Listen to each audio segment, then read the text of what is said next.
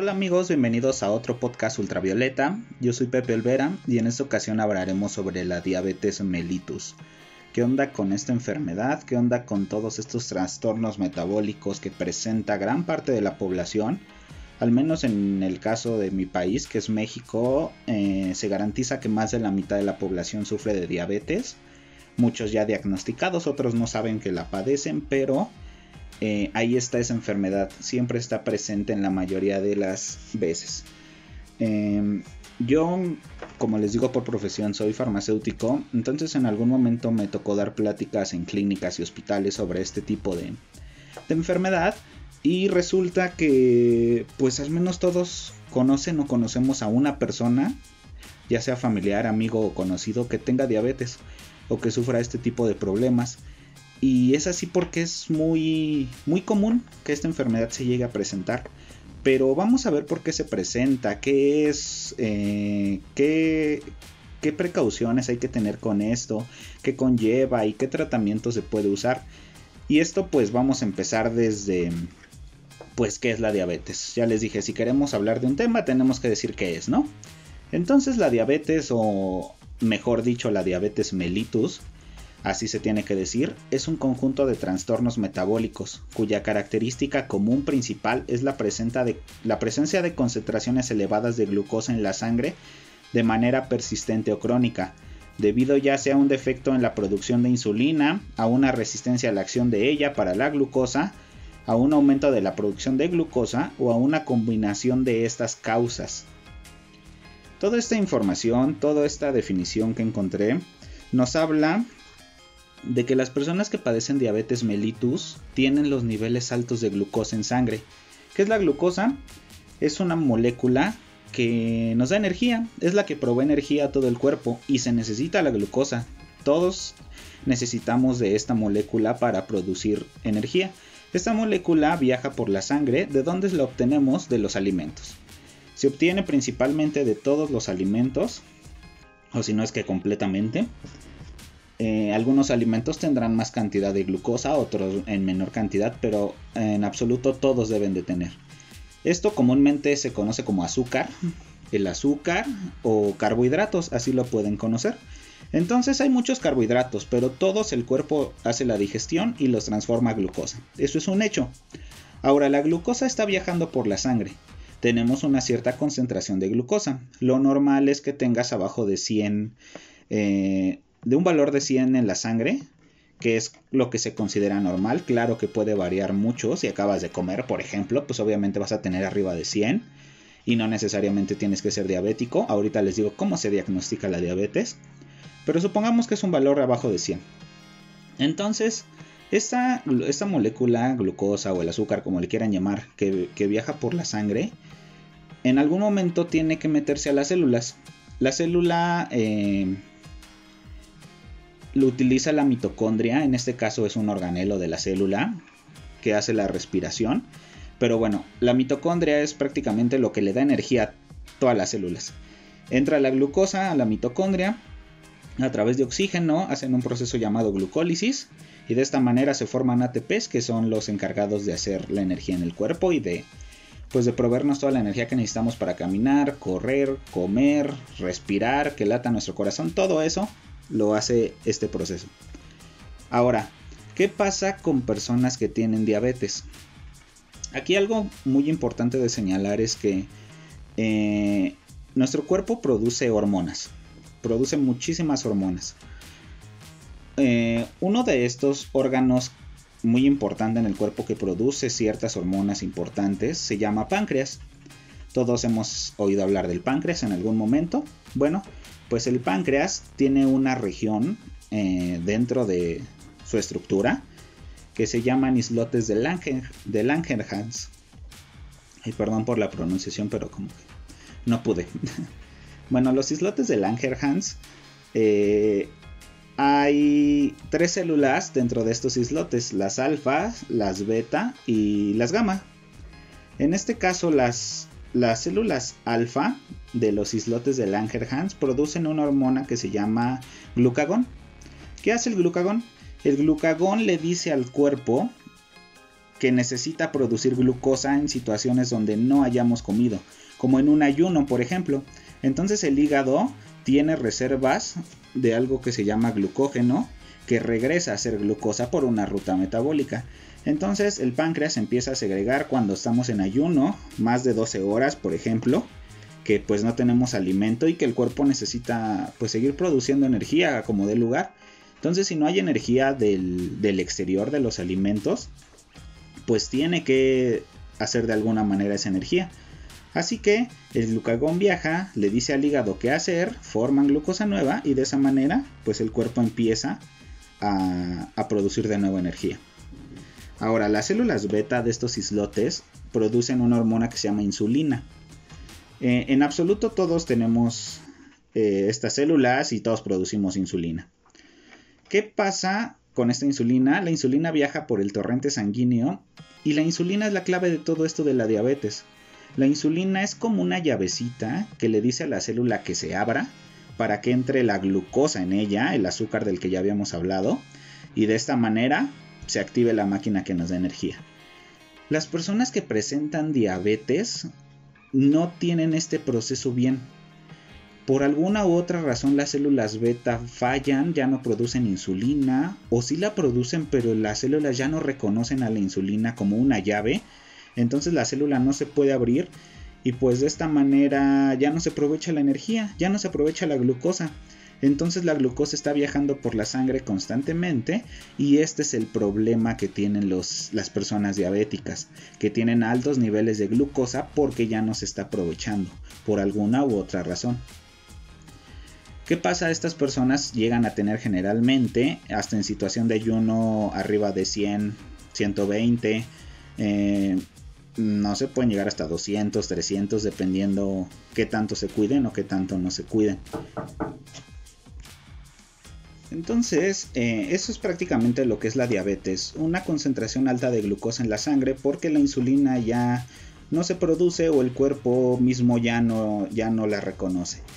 Y estos son los, eh, bueno, y este es el principal problema eh, de lo que produce los trastornos metabólicos. Porque es una serie de trastornos y la diabetes no solo ataca una cosa? Porque la glucosa al viajar por toda la sangre puede llegar a los nervios. Bueno, como es un sistema en general, un sistema circulatorio que pasa por todo el cuerpo, pues los niveles de glucosa son tan altos que, por ejemplo, en los nervios eh, pueden llegar a pasar a nervios y de esta manera irlos deteriorando. Al deteriorar los nervios, ya las personas que tienen esto, por ejemplo, pueden perder la vista de inicio porque pues sabemos que en los ojos tenemos muchas terminaciones nerviosas que son muy pequeñas, los vasos son muy muy pequeños, los capilares. Entonces en este caso pues los deterioran, se pierde la vista, por ejemplo.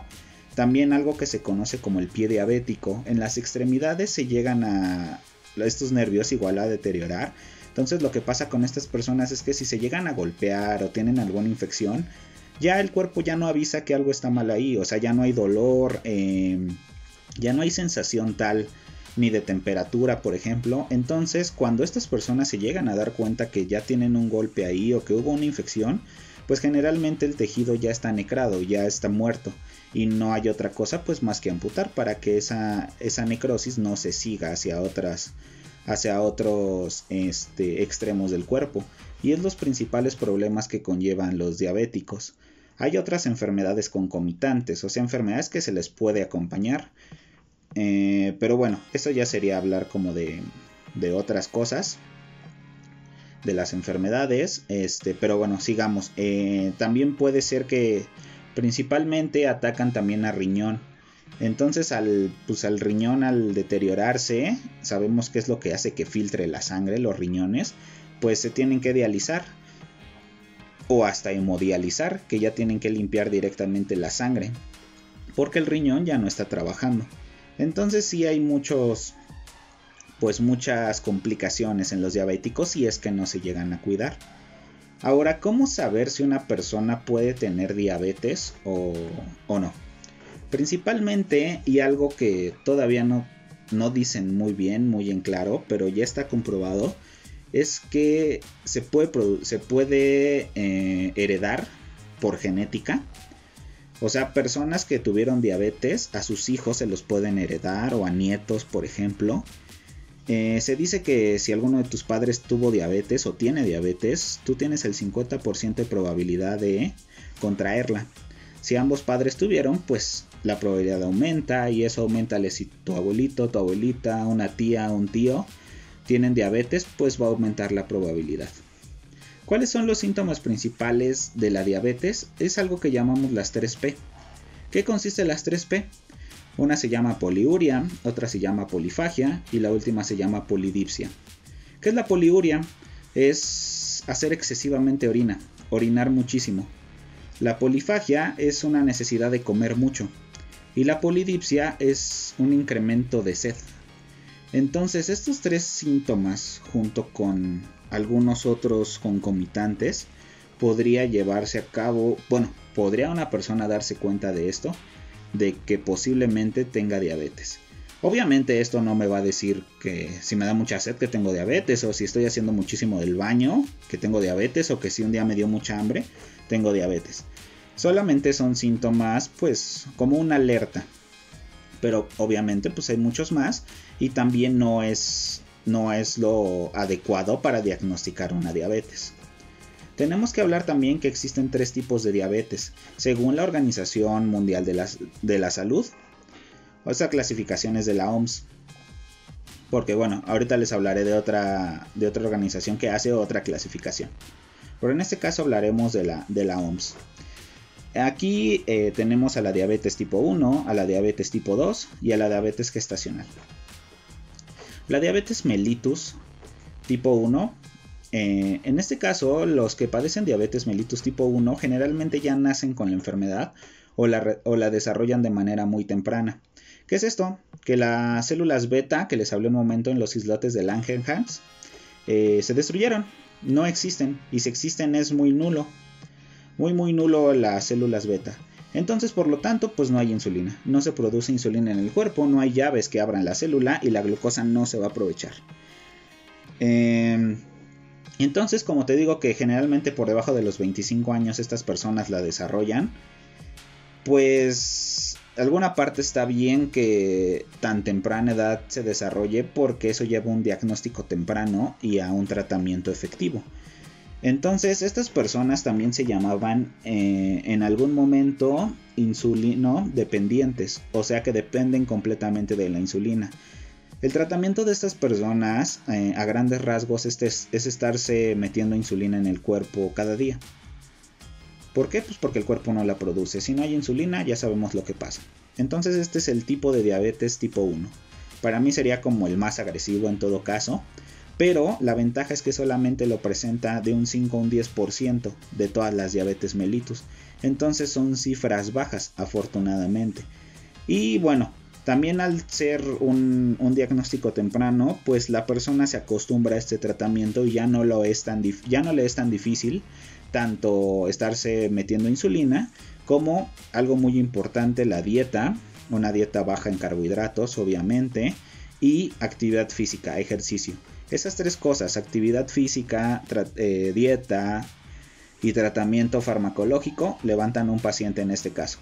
Y bueno, eh, si hay un buen cuidado, pues la vida puede ser muy, muy longeva. Hablemos de la diabetes mellitus tipo 2. Esta diabetes representa de un 90 a un 95% de todas las personas en el mundo que la padecen. ¿Qué es la diabetes tipo 2? Hay una resistencia a la insulina, a pesar que los islotes de Langerhans siguen produciendo insulina, el cuerpo no la reconoce, como les dije en un momento, la llave como que cambia y ya no abre a la célula. Entonces por eso la glucosa pues está ahí, eh, circulando por toda la sangre. ¿Qué hacen estas personas generalmente? Dependiendo qué tan grave sea el caso de la resistencia a la insulina, hay personas con diabetes tipo 2 que bueno, en su vida se la diagnosticaron y vivieron bien su vida. Otras personas, por ejemplo, no necesitan medicamentos, simplemente con una dieta eh, baja en carbohidratos y ejercicio físico salen adelante, solamente cuidándose con lo que comen y haciendo actividad física. Ya personas que puedan estar un poquito eh, peor en este caso de la resistencia a la insulina, si toman medicamentos. Los, conocen actualmente como antidiabéticos. Eh, también se le conoce como hipoglucemiantes o antihiperglucemiantes, que ya hablaremos de ellos un poquito más adelante. Y eso es lo que hacen las personas con diabetes mellitus tipo 2. Es la diabetes pues más, más común. Y pues bueno, muchas personas la padecen. Ya vimos que de un 90 a un 95% de todas las personas que padecen diabetes. Ahora tenemos la diabetes tipo 3 o le llamamos diabetes mellitus gestacional. ¿Qué pasa con esta gestacional? Que como su nombre lo dice, cuando una mujer se embaraza, puede haber en este caso en el segundo primer, o tercer trimestre del embarazo que se, se, le diagnostique a una mujer diabetes, pero obviamente tiene que ser tipo gestacional o puede ir relacionado con el embarazo. ¿Por qué? Porque en este caso, pues sabemos que la mujer lleva un bebé adentro de ella. Entonces tiene que eh, consumir obviamente más glucosa de la que debería para tanto alimentar al bebé como a ella. Entonces por eso los niveles se elevan. Puede haber una resistencia a la insulina por todas las hormonas que se están segregando en un embarazo, pero eh, siempre en la mayoría de los casos la cura de esta diabetes es el, eh, dar a luz. Cuando se da luz a, en este caso al bebé, generalmente la madre regresa a sus hormonas normales, sus niveles de hormonas normales, y de esta manera la resistencia a la insulina desaparece y la diabetes solamente fue temporal. Esto es poco común que aparezca, pero pues se llega, se llega a presentar. Ahora, hay una asociación de diabetes que clasifica las a las diabetes como 3A, 3B, 3C, 3D, 3E, 3F, 3G. No sé realmente por qué hagan todo esto. Creo que ya sería meternos muchísimo más a qué síntomas presenta un, un paciente con, con, diabetes y lo puedan clasificar en todas esas clasificaciones que les dije. Pero comúnmente nos basamos en la OMS, que es lo que les acabo de platicar. Algo que me parece interesante mencionar es de dónde viene el nombre diabetes mellitus. Eh, encontré etimología de diabetes y diabetes simplemente dice que significa como sifón, o sea, como que es el significado como que de una persona esté caminando, como el compás que abre las piernas al caminar, eso es diabetes. No sé de dónde lo relacionan así. Lo que sí me parece curioso es después que le agregan la palabra melitus. Melitus en el latín significa miel. Y esto lo agregó un, quiero creer que fue un médico en 1675 ya hace algunos años, porque este, estaba, este médico, quiero creer, de nuevo no sé si fue un médico, estaba atendiendo un paciente diabético y probó la orina por alguna extraña razón y notó que sabía dulce, entonces por eso le agregó la palabra mellitus a diabetes.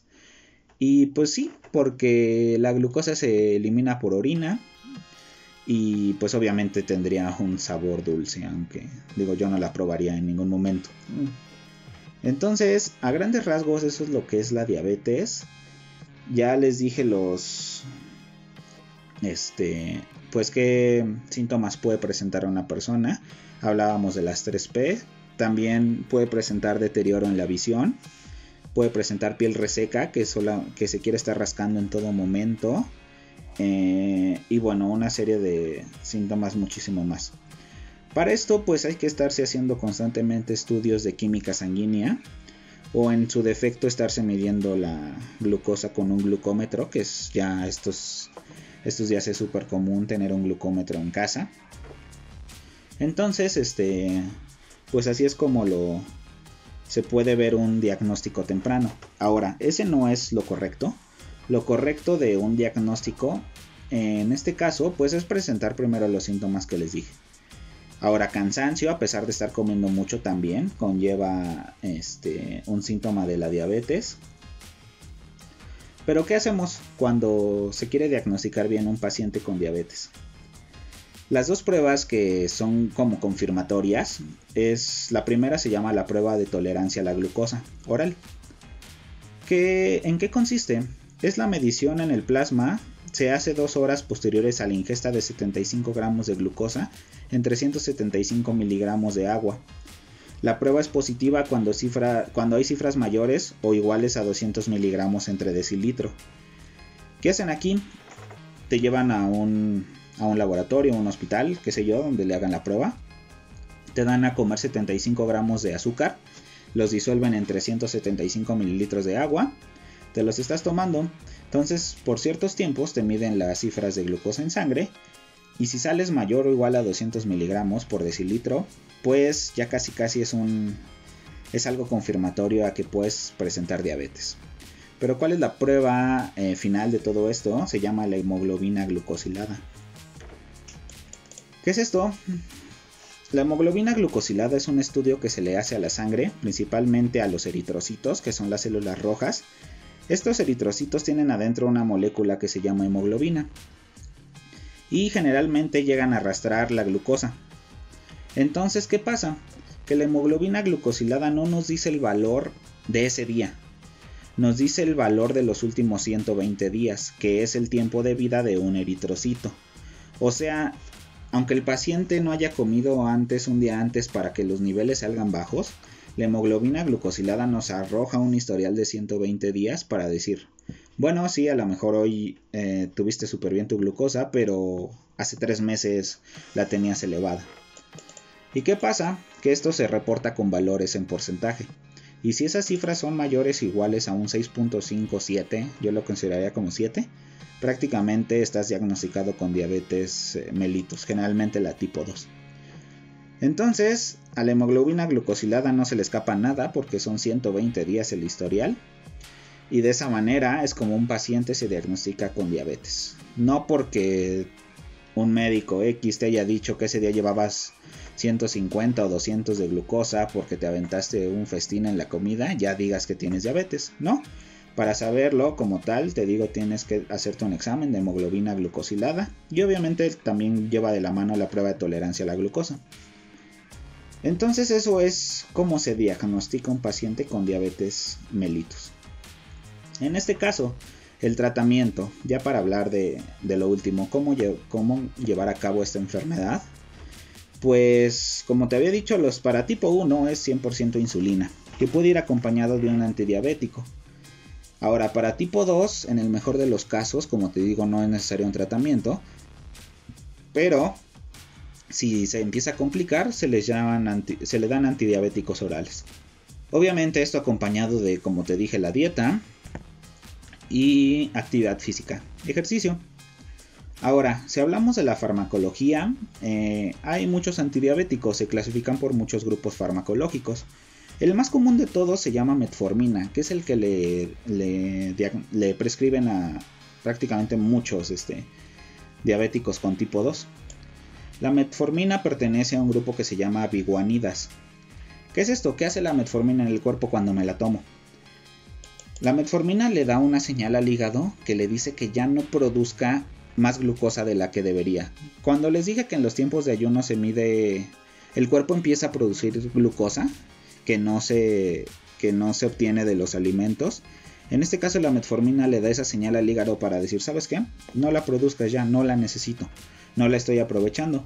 Entonces es lo que hacen las biguanidas, eh, detienen la producción de glucosa en el cuerpo a grandes rasgos. Hay otro grupo farmacológico que se llama sulfonilureas. Eh, un medicamento de este grupo se llama glibedinclamida.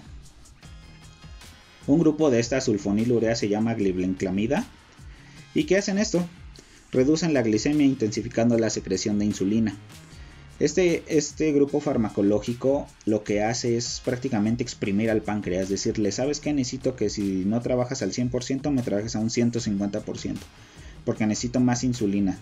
Entonces, eh, generalmente las sulfonilureas van de la mano con las biguanidas, se prescriben generalmente en conjunto, aunque es mejor, eh, o bueno, en no hablar de mejor, sino que sería menos agresivo prescribir una biguanida que una sulfonilurea, porque con una sulfonilurea le vas a dar en la torre a todo el páncreas. Y pues bueno, sería hablar mucho de farmacología, que no, que no es, que no es lo que quiero hablar en este podcast. Hay muchos más, este, grupos farmacológicos como los inhibidores de la alfa-glucosidasa, la insulina, los agonistas de la milina, muchísimos más. Pero bueno, ya obviamente no hay que enredarnos con todo eso, ¿no? Solamente estamos hablando muy en general. Entonces, pues prácticamente esto es lo que es diabetes mellitus. yo sé que si alguno de tus familiares, algún amigo conocido o hasta tú presentas este tipo de enfermedad, pues sabrás más todavía de lo que yo les estoy hablando aquí. ¿Por qué? Pues porque es lo que con lo que, con lo que luchas día a día. Lamentablemente, como les digo, es una enfermedad de origen genético.